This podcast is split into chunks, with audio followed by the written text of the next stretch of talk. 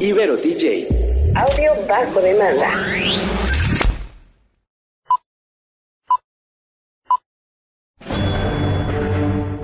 Una charla con amigos sobre los acontecimientos cinematográficos lo puedes encontrar aquí en La Esquina del Cine.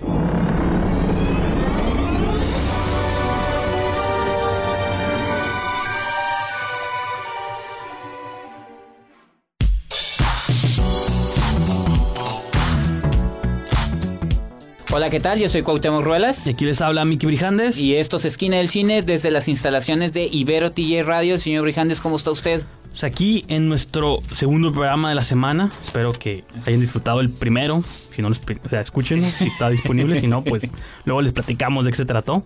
Pero sí, en el programa de hoy vamos a... Ya, ya saben que los jueves usualmente platicamos tanto de series, y hacemos experimentos un tanto extraños. Así es. En el programa de hoy nos va a acompañar Javier Espinosa, que ya lo hemos tenido muchas veces aquí en este programa. No, este nuestro- colaborador, nuestro amigo. Colaborador, sí, este, exactamente. director del festival, no, del programación del festival Fotofilm Tijuana. Entonces, pues va a estar platicando un poquito de sus experiencias en el AFI Film Fest. Que es el American Film Institute, que tiene su festival en la ciudad de Los Ángeles, y pues se fue a ver, se fueron muchas películas, entre ellas Roma, que todo el mundo está viendo Roma antes que nosotros, nosotros ni la hemos visto, Parece que pero bueno. vamos a tener como cuatro reseñas de Roma, De porque hecho, sí. la comentó Alberto, la va a comentar Javier, la vas a comentar tú, que la vas a ver una semana antes que yo, y luego la voy a comentar yo. la vas a comentar tú. Entonces va a tener cuatro críticas de esta película. Pero también vamos a comentar otra película que estuvo en ese festival y también se estrenó en Netflix, que es Ah, la sí. balada de Buster Scruggs. Que es la nueva propuesta de los hermanos Cohen.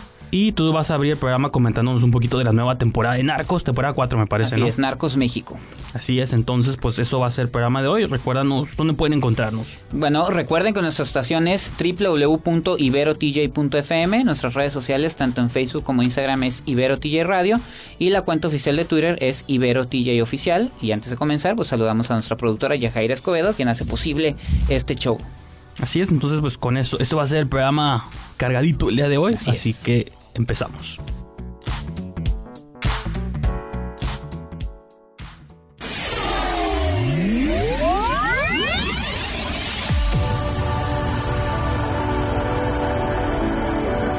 Todas las estrellas pasan por Que la fuerza te acompañe. ¡Magnífico! La Esquina del Cine.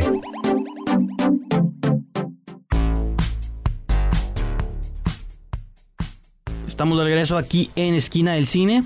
Eh, les habla Miki Brijandes. Y yo soy Cuauhtémoc Ruelas. Entonces, Cuauhtémoc, tuviste la valentía. Tú sí eres Ah. fan de la saga de Narcos, ¿no? O Más o menos, más o menos. Eh, sí, mira, la, la saga Narcos eh, es una serie que produjo Netflix hace ya unos años, donde eh, se tenía el plan, bueno, se tiene el plan porque lo han estado cumpliendo, de abordar como diferentes personajes del crimen organizado. Eh, entre ellos, digo, las primeras dos temporadas empezaron con la figura de Pablo Escobar, que hoy en día es una figura ya súper choteada en cine, televisión, en telenovelas, cómics, no lo dudo. Este, Peleando novelas. contra el Capitán América, ¿no? No, casi, casi. Entonces, eh, las primeras dos temporadas, digo, era Pablo Escobar, Wagner Moura, el actor brasileño, eh, y también te hablaban sobre cómo, eh, pues, creaba este, este reino de, de terror también para los mismos colombianos. De ahí en la tercera temporada se fueran por los Caballeros de Cali, que eran los que se hicieron del, de- del, poder eh, criminal tras la muerte de Pablo Escobar y que se iban a ir pues subiendo, subiendo y pues ya llegaron a Narcos México. Y está interesante esa parte porque eh, ya un poquito se habló de esa tiempo después en la serie El Chapo, que fue una serie que dirigió y escribió eh, los hermanos Contreras, que la primera temporada fue muy buena, las otras Son ya- los hermanos Ajá. Cohen de México. los ¿no? hermanos Cohen mexicanos. Co- la- y lo interesante es que hablan sobre el cartel, el cártel de Guadalajara, que fue el, el primero en organizarse de esa manera, en funcionar como, como esta organización criminal súper fuerte en el país, coludida por la corrupción, por eh, manejos sucios y que también fue enfrentada por la DEA, ¿no? Y ahí vemos varios personajes. Lo interesante, lo que a mí me llamaba la atención, yo soy sincero, vi las dos primeras temporadas, la tercera la dejé a la mitad, ya no me interesó el tema. Esta cuarta entrega no es tanto por el tema, sino por los actores que están saliendo y por las personas que están detrás. Digo, el protagonista es Diego Luna, quien está interpretando a Miguel Ángel Félix Gallardo, que fue el jefe de jefes, por si se acuerdan de la canción de los Tucanes. Soy el jefe La vamos a de escuchar, jefes, señores. Ah, los Tigres del Norte, Dios mío, pero bueno, ahí sí, o sea, espántense. Ya me equivoqué. Gracias por, gracias por la corrección. Gracias por la corrección. Pero bueno, él es, este, está Rafael Caro Quintero, que es Teñoch Huerta, Don Neto, que es Joaquín Cosío, están los hermanos Arellano Félix, y lo que te muestran es cómo se armó todo este, este grupo de criminales. Ahora, está bien dirigida, está más descalante, Alonso Ruiz Palacios eh, detrás de la producción. Está bien actuada, ya mencioné quién sale, pero vuelvo a lo mismo, es un tema que a mí ya me está cansando un poco. Siento que a pesar de que estén, esté bien hecha la serie, pues es más de lo mismo, hay cierto anacronismo desde mi punto de vista, es un tema como que revolcarlo y revolcarlo. Incluso el, Cha- el Chapo sale en la serie porque digamos que es como una precuela del Chapo, porque ahí lo conocemos como inició él sus, sus chambitas, ¿no? Que era Son como como, el- los que decían los Avengers, ¿no? Sí, Del que era como, es que hay, una, hay un episodio, el episodio 5, que de hecho es el primer episodio que dirige Amada Escalante, se llama Conexión Colombiana, y hace la conexión entre todas las temporadas, porque salen los Caballeros de Cali, sale Wagner Moura como Pablo Escobar y Diego Luna, y dices tú, ay, el universo Marvel, pero de narcos, ¿no? Entonces, este, eso es lo que tiene la serie, pero te digo, a mí ya el tema, siento que ya está muy revolcado, digo, ya sabemos que hay narcoseries para aventar para arriba, series, series. Narconovelas también. narconove- Ajá, na- eh, narcoseries, narconovelas. Eh, siento que ya es lo mismo, malos, muy malos enfrentándose a otros malos, traiciones, corrupción. A lo mejor, como tú me mencionabas cuando veníamos de Sí, camino. más para un público americano, ¿no? Ajá, es- eh, porque la serie tampoco es mexicana, la están haciendo, es una producción norte- norteamericana, entonces para los norteamericanos puede funcionar como... Porque te como- sorprenden. Oh, mira México. Ajá, son estos personajes que ellos no conocen mucho como nosotros, que digo, la figura del Chapo y los... ah, Sí, los impregnados ya en la cultura, pues, ¿no? Los tenemos impregnados y también nos tenemos, pues, han provocado mucho daño al país, pues los, es ambiguo verlos ahí, ¿no? Entonces, eh, de- desde ese punto de vista, eh, te digo, voy en el quinto capítulo, que fue el... eh, ¿Cinco de cuántos? eh, son diez. Voy a la mitad de la serie. Eso es lo que puedo decir. O sea, fuera de que esté bien actuada, bien dirigida, bien producida, pues para mí es, es este darle muchas vueltas al, Sí. al mismo tema que puede funcionar para otro mercado. Incluso la serie Claro. está. Michael Peña, se me olvidó decir que Michael Peña es uno de los protagonistas, que es Kiki Camarena. Pues es ahí como para los dos Sí. mercados. ¿no? ¿Y qué tal está mi tesa ahí ahí? Sale muy poquito, Sí, digo, ¿no? hasta donde he visto ahorita sale como en todos los capítulos que ha salido, yo creo que se hace la mitad Porque, de uno. yo estaba viendo en su Instagram en todos lados de que mi nuevo papel en esta serie. No, pues legal, a lo mejor es del sexto para arriba. Porque la le corta. pagaron en dólares, ¿no? Y pues les, les funcionó. Pero Ah, bueno, entonces ese es tu review de Ajá. Narcos México. Así se llama, ¿no? México Narcos se 2. llama, que es la cuarta temporada. Entonces, pues te parece si vamos a una pausa y seguimos con más de Esquina del Cine. Yo los buscaré. Los voy a encontrar. Si eres un cinéfilo, tenemos un lugar perfecto para ti en la esquina del cine.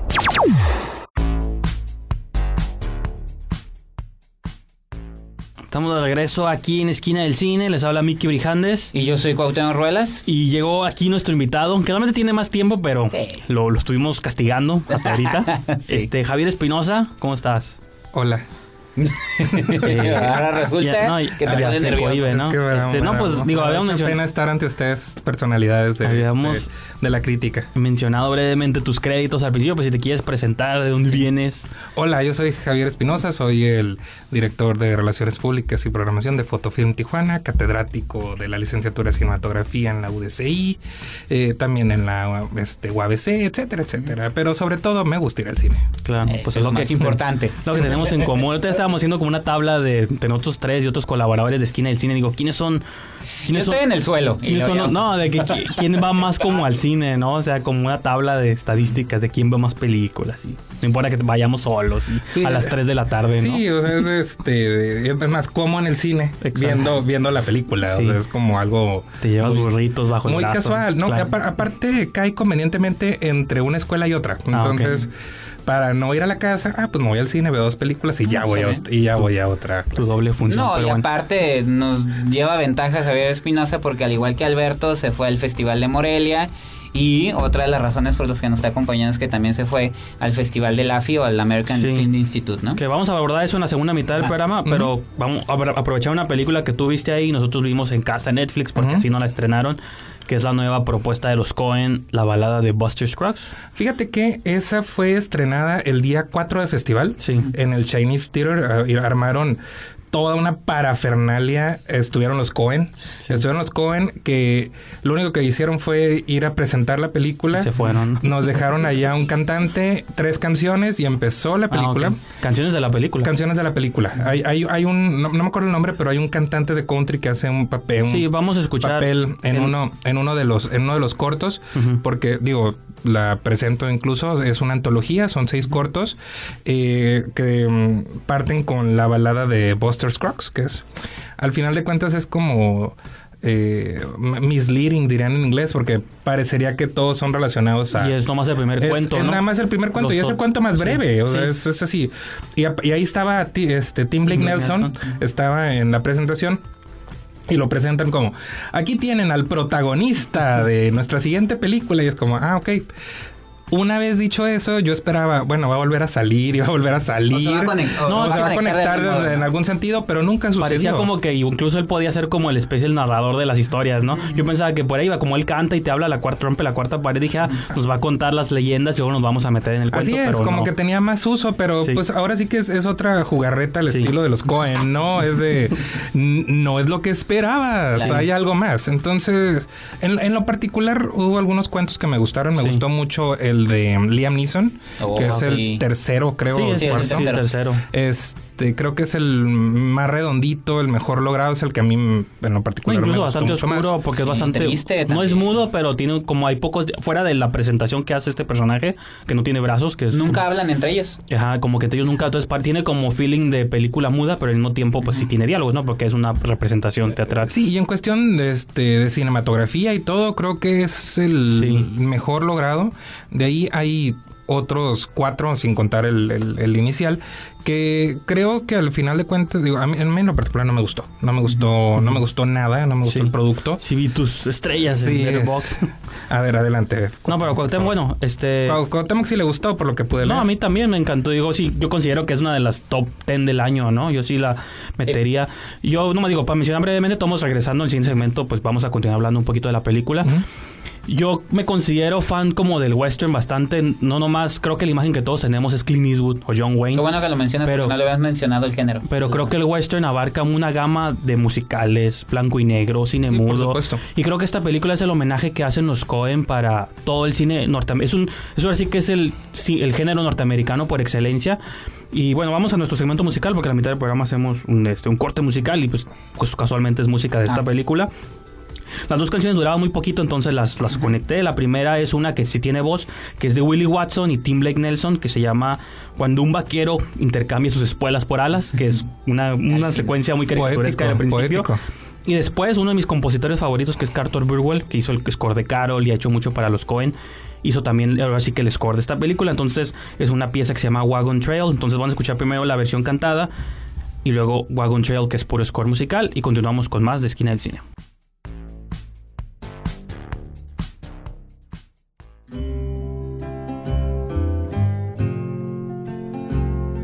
Let me tell you, buddy, there's a faster gun coming over yonder when tomorrow comes. Let me tell you, buddy, and it won't be long till you find yourself singing your last cowboy song. Yippee-ki-yay,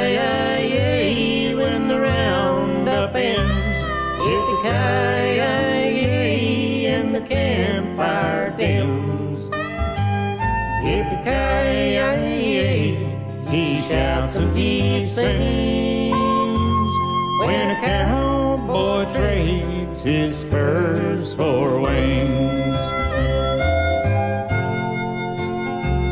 When they wrap my body in the bindling sheet And I take my six irons, pull the boots from my feet. Unsaddle my pony, she'll be itching to roam.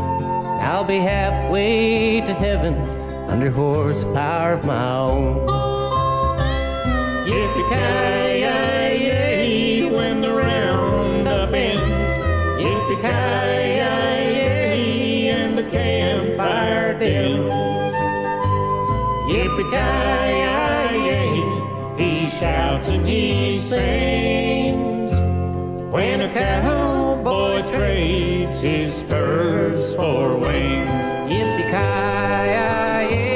I'm glory bound. no more jingle jangle. I lay my guns down. Yippee-ki-yay, he shouts and he sings. When a cowboy trades his spurs for wings.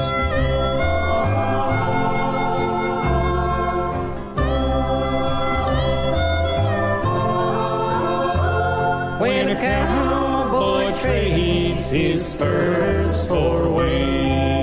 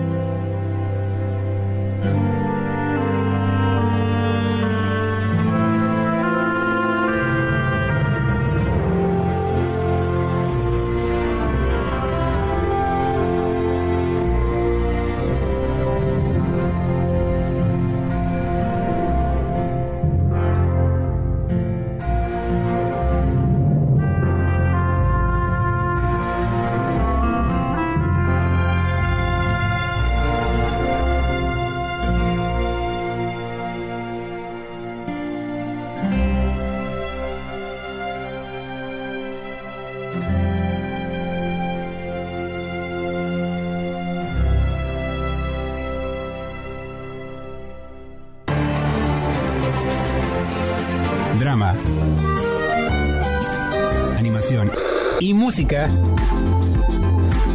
Una crítica constructiva desde la esquina del cine.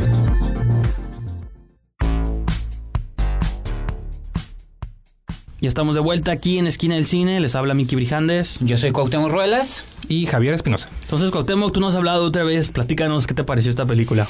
A mí me gustó mucho. Este, yo publiqué en, en redes sociales eh, que si que si estamos familiarizados con la, la filmografía de los hermanos Cohen, también entendemos que, so- que son justamente como mencionó Javo, o sea, de repente si te hacen una jugarreta, de, yo recuerdo mucho la de Quémese después de leerse, que la vendían como comedia y no era nada de comedia, era algo súper enredado. Claro. Pero de repente te entregan obras maestras como No Country for Old Men. Estoy hablando de las recientes, digo, ellos tienen Fargo y infinidad de películas buenísimas. No Country for Old Men, creo que la última que a mí me gustó mucho fue True Grit, que es un western Sí. con Jeff Bridges y... Y, que el western modo Ajá. siempre ha permeado en su obra. Nu- Sí, claro. O sea, hasta No Country for All Men, Ajá. Fargo, tiene tonos. Sí, de la hecho, de No los, Country for Old la de los western. hermanos, esta, ¿no? Ahí se me fue el nombre, la de George Clooney. Pero también que tiene como ciertos dejos. ¿Con la de O, western. O hermano dónde estás? Ah, eso. sí, pero Entonces- esa es una versión libre de Sí, sí. la Odisea de Homero. No, pero me refiero que todos. Yo siempre veo como Sí, el western claro. en su cine, ¿no? Pero bueno. Y este, esa parte, digo, entendiendo esa parte, creo que este, los hermanos Cohen se han ganado su título de artistas por derecho propio, ¿no? Son, son tipos que no están preocupados por quedar bien con el público, eso es bueno y malo. Este, no están preocupados por el éxito económico, bueno y malo, como lo quieran ver, y por eso experimentan mucho con sus películas. Ahora, esta antología de seis historias, pues también este, te la venden como eso, ¿no? También yo pensaba que Tim Blake Nelson era el que conectaba las historias, me di cuenta que no, pero compré toda esta idea de este como, voy a caer en el lugar común y en la frase cliché de, es una carta de amor, en este caso, Pues sí, pero- al género western, sí. porque te muestran la vida tal cual, o sea, una vida eh, igual, al mismo tiempo inocente, pero al mismo tiempo violenta. Pues ya había E hecho. incluso raya en el humor negro, ¿no? Como Yo- diciendo, no manches, esto pasaba. Yo la conecté mucho con, digo, nada que ver, pero la que hizo Seth MacFarlane, esa de mil maneras, Ándale, sí. un millón de maneras de morir en el oeste, esta parece que es la segunda parte, porque todas las cuen- los cuentos son diferentes maneras. vulgar. No, sí, no, no, en el sentido de que cada cuento te narra diferentes maneras de cómo se moría en el oeste, ¿no? Y todas son como especie de asesinatos violentos o así, o suicidios o cosas así. Mira, yo lo que celebro es que hayan tenido este juicio, este- esta, esta autovaloración de, ¿sabes qué? Tenemos seis historias que no cuajan para un largo, este, vamos a grabar lo que tengamos, ¿no? Y no importa. Este, total, ya tenemos un público base, la van Sí. a ver de todos modos. En Netflix, y, la- y ya, ya está vendida, o sea, ya, ya no, pasa nada. De hecho, era como mi reticencia, ¿no? Para verla. Ajá, Dije, claro. pues en una semana la voy a ver en Netflix, pero quería tener la experiencia y ver a los Cohen y que a ver Claro. qué decían, que al final no dijeron nada, nada más la presentaron y se fueron, nos quedamos hasta que se acabó y era de, ¿van a volver a salir? No, gracias, gracias por haber venido.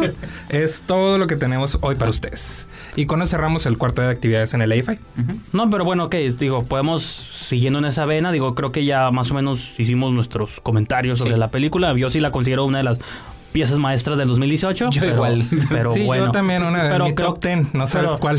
Pero yo, pero yo entro como fan del western más que nada y conmigo Cuauhtémoc sí es una carta de amor al western y yo lo valoré por ese lado, ¿no? Pero pues digo, viste otras cosas en el AFI, entonces platícanos Sí, tu llegada, cuántos años has ido, qué películas has visto, todo eso. Ah, fíjate que eh, del AFI pude ver 10 películas. Este, de las. No me acuerdo cuántas eran. Era, era una infinidad de, de títulos y había posibilidad de entrar a básicamente todo mientras hicieras tu hora y media, dos horas y media de fila. Este, que es como el, el- sí. la. ¿Las funciones son gratis o pagas o Fíjate- hay como un pass o algo así? Te, hay, hay muchas formas de entrar. Sí, sí. Tienes, eh, te puedes inscribir al AFI, puedes comprar tu membresía. Tu- hay una membresía justo para este evento que cuesta 500 dólares y te da lugares para una cena y conforme le vas metiendo más dinero sí, tienes más derecho a las galas, ¿no? Que esa es la parte elegante.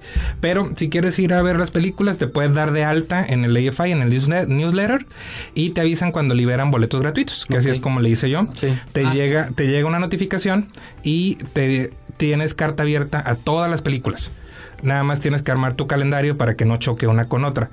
Que el sistema no te lo, no te lo impide. O sea, por ejemplo, yo saqué boletos para varias en la misma hora, en el mismo horario, para decidirme en ese rato cuál quería ver. Sí. Entre esa Roma gratis, ¿no? Ah, sí, Roma, por supuesto, ¿no? Esa, esa no había, no Pues, había opción. Digo, eh, si quieres, danos tus impresiones, digo, para entrar a títulos específicos. Sí, por supuesto, mira. tus eh, tres películas favoritas o mis tres películas favoritas, mira, está Y no, Choplifters. y no está Roma, ¿no? Sí, no, no, por supuesto que es esta Roma. Roma es muy especial. Pero eh, Choplifters creo que es mi película favorita de, de todo lo que vi en el, en el AFI. Es la, considero la obra más lograda del director. Este, porque me daba la, eh, iba, iba con este, mi, mi, mi compañera, el director, este, Rodrigo Álvarez y un cineasta en potencia, este, Hugo Rodríguez. Y este, ellos no habían tenido lo- la oportunidad de ver antes nada del, trabajo de Corea. Y pues yo ya iba con todo este ante- antecedente, había visto cinco o seis películas de él. Entonces vi su mejor trabajo, su guion mejor realizado y es la digna merecedora de la Palma de Oro. Y de hecho, en Cannes. esquina del cine.com tenemos una crítica de Eh, tuya, entonces ahí pueden leer también un poquito. Ajá, un poquito más a detalle, ¿no? De lo, de lo que... Este, te voy a interrumpir tantito, vamos a ir a una pequeña pausa, Ok. pero seguimos hablando más del festival.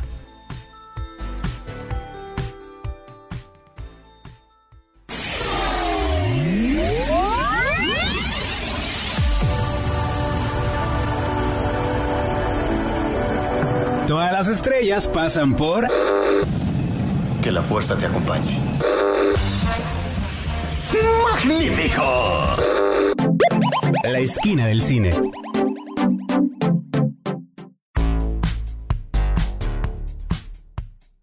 Estamos de regreso aquí en Esquina del Cine, les habla Miki Orijandes. Yo soy Cuauhtémoc Ruelas. Y Javier Espinosa. Entonces, Javier, continúa platicándonos un poquito de tus películas. Pude ver también Roma, eh, que curiosamente Alberto y yo coincidimos en el Festival de Morelia, pero yo me regresé el día que se estrenaba Roma. Entonces ya no tuve oportunidad de verla ya. Dije, bueno, me espero a verla en Netflix, pero que se atraviese el AFI. No, Entonces la veo en 65, o sea que era una super pantalla. Como la vamos a ver aquí, ¿no? También. Exactamente, así la van a ver aquí. Este, que por ahí leí un tweet que estaban adaptando, adaptando la, el lugar para darle Sí, mejor pues, calidad. Sí, Esa es noticia. Pues sí, es, eh, busquen, busquen a la distribuidora, te está, lo está diciendo en, en Twitter. Pero eh, pues la vi con parte del elenco, estaba eh, Cuarón mandó un mensaje especial para todos los que estábamos ahí. Netflix regaló palomitas y refresco a todos los presentes. Entonces estaban tirando la casa por la ventana y al final había una, una, una cabina para que dieras tus impresiones para mandárselas a Alfonso. Ah. Este, mi compa, ¿no? Alfonso. Este- Al poncho, el poncho. Poncho, Poncho Cuarón, Poncho Eh, Cuarón. es una película maravillosa. todo- se merece Es cierto todo lo que se dice de todos ella. los buenos comentarios. He leído ahí algunos negativos sobre el clasismo y demás, pero ¿qué esperaban? O sea, es su visión dentro de este universo en el cual tengo a alguien que me atienda desde niño, entonces... Pues, Que así fue, o sea, exactamente, ¿qué no esperaban ver? Entonces es una visión reducida a, a las- a la propia Claro. y este bellamente fotografiada. Hay muchas escenas dignas de, de recordar, así que se la recomiendo ampliamente. ¿Pronosticas que arrase con premios? no, qué race, pero sí, el- al fin México va a ganar su Oscar a película extranjera, porque también vi Ah, pero tú dices que va a entrar como extranjera, porque por ahí hay voces que dicen que incluso se va a meter hasta Ah, sí, sí, yo creo que sí, este va a ser nominada a película general, pero el que Ah. sí tiene en la mano es el de película extranjera, porque también vi Cold War, la de la de Pavel- Powell Palikowski, Sí, sí. y no es tan buena como Aira. Entonces, es una película preciosa. Y dicen que es la que le puede hacer Eh, esa, es la, esa es la que le está Pues también pisando los fotografía, talones. también digo, viendo la fotografía del tráiler es blanco y negro, es como de época. Dicen que tiene vasos comunicantes. Sí, es, en- es en, el en la misma línea. Si viste este Aira o Ira, no sé cómo la pronuncian acá, este ya tienes una idea de todo el estilo visual. La historia está muy buena, es un romance súper intenso. También ya hay una reseña por ahí que próximamente Ah, sí, este, claro, va a estar en esquina en, en la esquina en la esquina del cine para que vean un poquito más de detalles. Al final de cuentas, una historia de amor enfermizo, este que va durante 15 años, ¿no? Y gente que pues no puede estar junta, pero tampoco puede estar separada. Entonces, esa es, la, esa es la parte interesante. Y dura 88 minutos. o sea, es Pues Ida también duraba como 70 y tantos, Ajá, ¿no? es- es Hace como películas breve. cortas. Y de ahí eh, me gustaría quedarme con Vox Lux, la, la película de Brady Corbett. Esa sí la tengo así mi todo, porque todo lo que agarra neón distribución siempre yo ya... Sí, es, es, es un excelente ejercicio. Yo creo que se quedó un poquito en el intento porque tiene, yo creo que los mejores 10 minutos iniciales Sí. que he visto en muchísimo tiempo. Pero, ¿cómo, cómo superar eso? O sea, ¿cómo, yo, cómo continuar con ese, con ese nivel? Pues está complicado. Este, Natalie Portman es una actuación magnífica, como casi siempre. Y creo que funciona, funciona. Es una buena película. De ahí, rápidamente, te enlisto otras cosas que vi. Este, vi Dogman, la película que está Ah, enviando claro. Italia a representarlos, de Mateo Garrón. Este, Que ganó. Sodoma, ¿no? Hace mucho tiempo. Sí, que ganó, que ganó Cannes a mejor actor.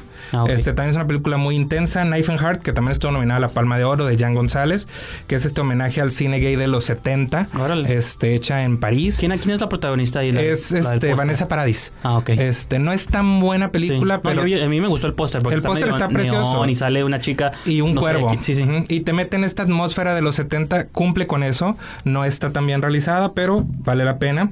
Vi Sunset, la nueva de Laszlo Nemes, que es su follow-up de Son of Soul. Sí. Que creo que es de lo que menos me gustó en, en lo que vi. ¿Por qué? Porque sigue con esta, esta misma forma de tomar la cámara. Vamos Que detrás del nuca, protagonista, el dice cine nuca el- que le llaman, que es el, el, track, el tracking shot, como le llaman. Pero es un recurso desgastante, ¿no? Al final de cuentas.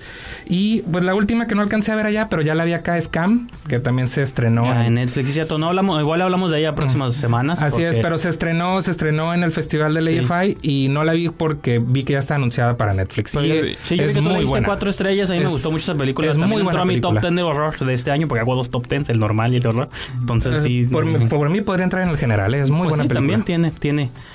Este, pero bueno, entonces pues digo, tenemos que cerrar ya este programa lamentablemente, Javier, pero gracias por habernos acompañado. No, gracias por la invitación y espero que el año que entra me puedan acompañar a la AFI. Claro, a ley falla a todos lados, ¿no? Que vienen, bien. vienen muchas cosas buenas para el 2019, ¿no? Pero bueno, Cuauhtémoc, pues digo, cerramos este segmento y luego regresamos para despedir el programa. Yo los buscaré. Los voy a encontrar. Si eres un cinéfilo, tenemos un lugar perfecto para ti en la esquina del cine.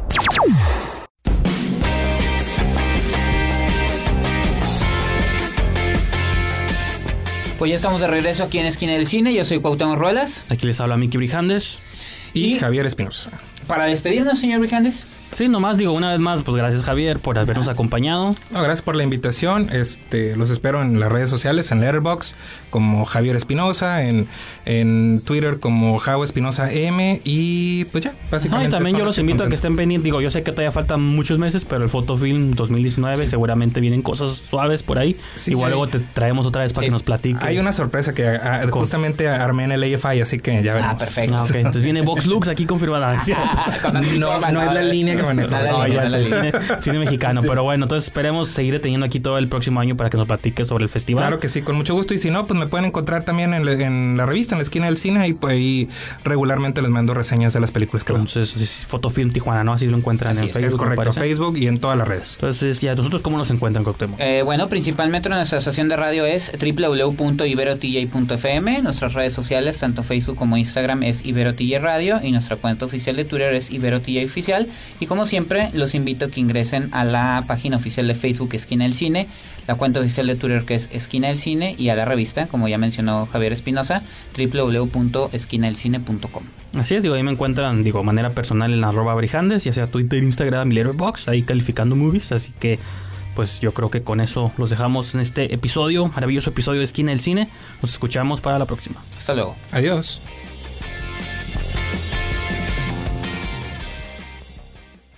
Corte y queda. Nos escuchamos en la próxima emisión aquí en la esquina del cine, solo por Ibero TJ. Ibero DJ. Audio bajo demanda.